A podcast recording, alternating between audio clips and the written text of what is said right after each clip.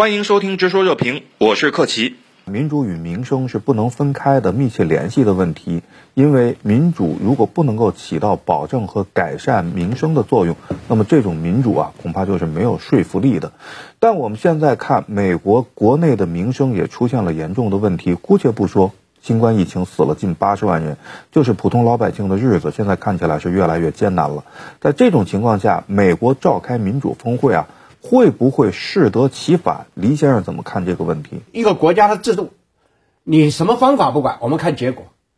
就是你煮这锅饭，你用什么方法煮没关系，我们最后看你煮熟了没有。所以，我们今天从这个疫情来看，你为什么死那么多人，对不对？那可是你说整个中国，那他是怎么面对这个疫情的？他没有一个人会担心这个疫情，没有钱去看。昨天我到这边来的时候，整个一下全部高铁下车人，通通核酸检测。十八分钟，通通检查完了，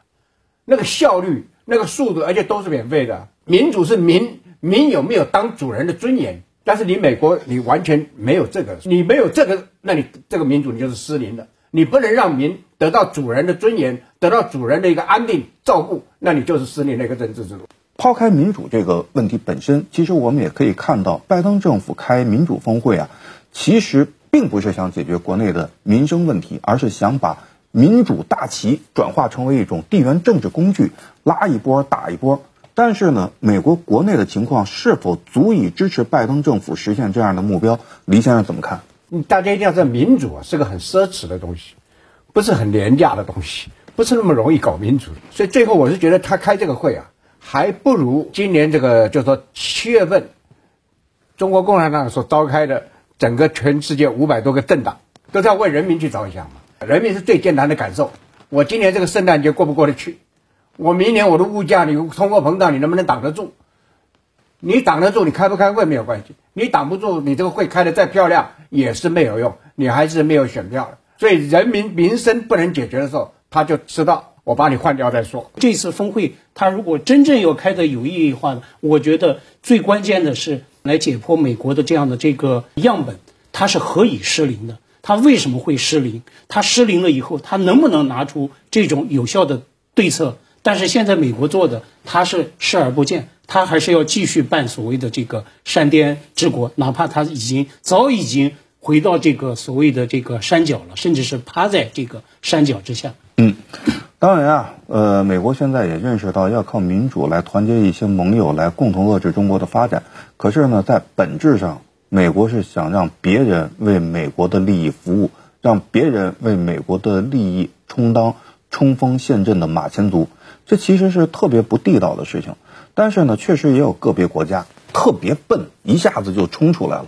那么还有一些国家呢，它本身确实和美国有着共同的价值观，但是他们又会跟着美国在意识形态领域跑多远呢？黎先生怎么看这个问题？请问这些国家看不懂吗？看得懂，看破不点破，因为你现在力量还是很庞大。台湾有一句话，过去的黑道比比这个走走旺的黑道还要小心，因为他自卑感特别重，他会他会他会出事的啊。所以这个他大家是这种一个心态，但是也有一些国家的啊，就像你就是说澳洲了、澳澳大利亚、有这个立陶宛呢，这些有就很通风，他为什么他只能抱美国的大腿？他最后总是要面对现实以后呢啊，他必须重新考量他的判断是不是对。那跟跟跟人家走，玩火烧的是他自己。他会体验到的。呃，陈先生，我也想请教你一个问题啊，就是世界上，呃，美国现在显然是把民主当做一个地缘政治工具了。嗯。呃，当然，欧洲一些国家，他们说我们和美国有着相同的价值观，是吧？那么，对于一些和美国有着相同价值观的这样的一些国家，我们是不是也可以一种方式、某种方式或者多种方式，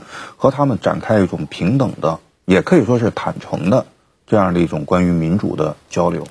你可以批评我们国家中国的民主问题，那么我们反过来也可以批评你们国家存在的民主的问题，然后咱们一起心平气和地讨论一下，在二十一世纪这个民主究竟应该是什么样的，人权自由到底怎么样来得到充分的实现？我们中国从来并不是推崇反民主或者非民主的这么一个国家，我们也是高举民主的旗帜的。那么我们。可不可以通过多种方式和世界上大多数的国家一起来探讨二十一世纪的全人类的民主之路究竟应该怎么走？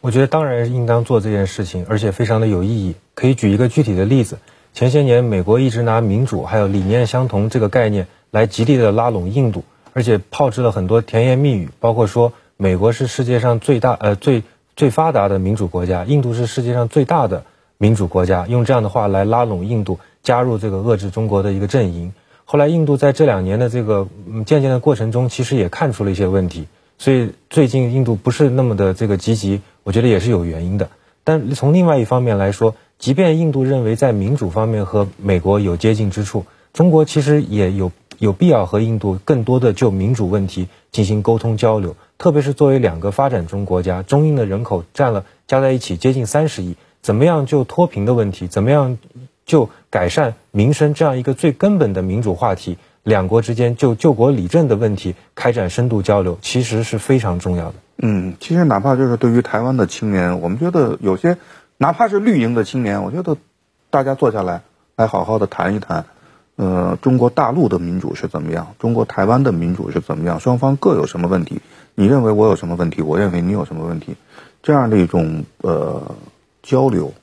对。其实也是非常重要，就是我们说你美国的民主峰会是什么什么样的问题，那么同时我们怎么样真正的向世界去展现我们的民主的理念，包括中国的民主的实践，中国的中国人实现民主的这样的一种道路，其实也是非常重要的。对，其实这样的这种建设性的交流和探讨和对话一直在持续的进行，比如说和东盟呀，和这个甚至是和欧盟啊，还和其他的一些国家，比如说中国的进行的这。这样的呃一直在开的这种政党大会啊，包括各种各样的这样的这种中国举办的这种啊峰会啊这种形式，实际上其实都不乏这这方面的这种深入的这种探讨。而且我相信，随着这样的这种探讨的这个。越来越深入，恐怕我们对于这种民主的这种理念的这他的这种理解，对于民主的这种实践的这样的这个认知，恐怕也会越来的越深化。所以这里面一个核心的这种概念就是，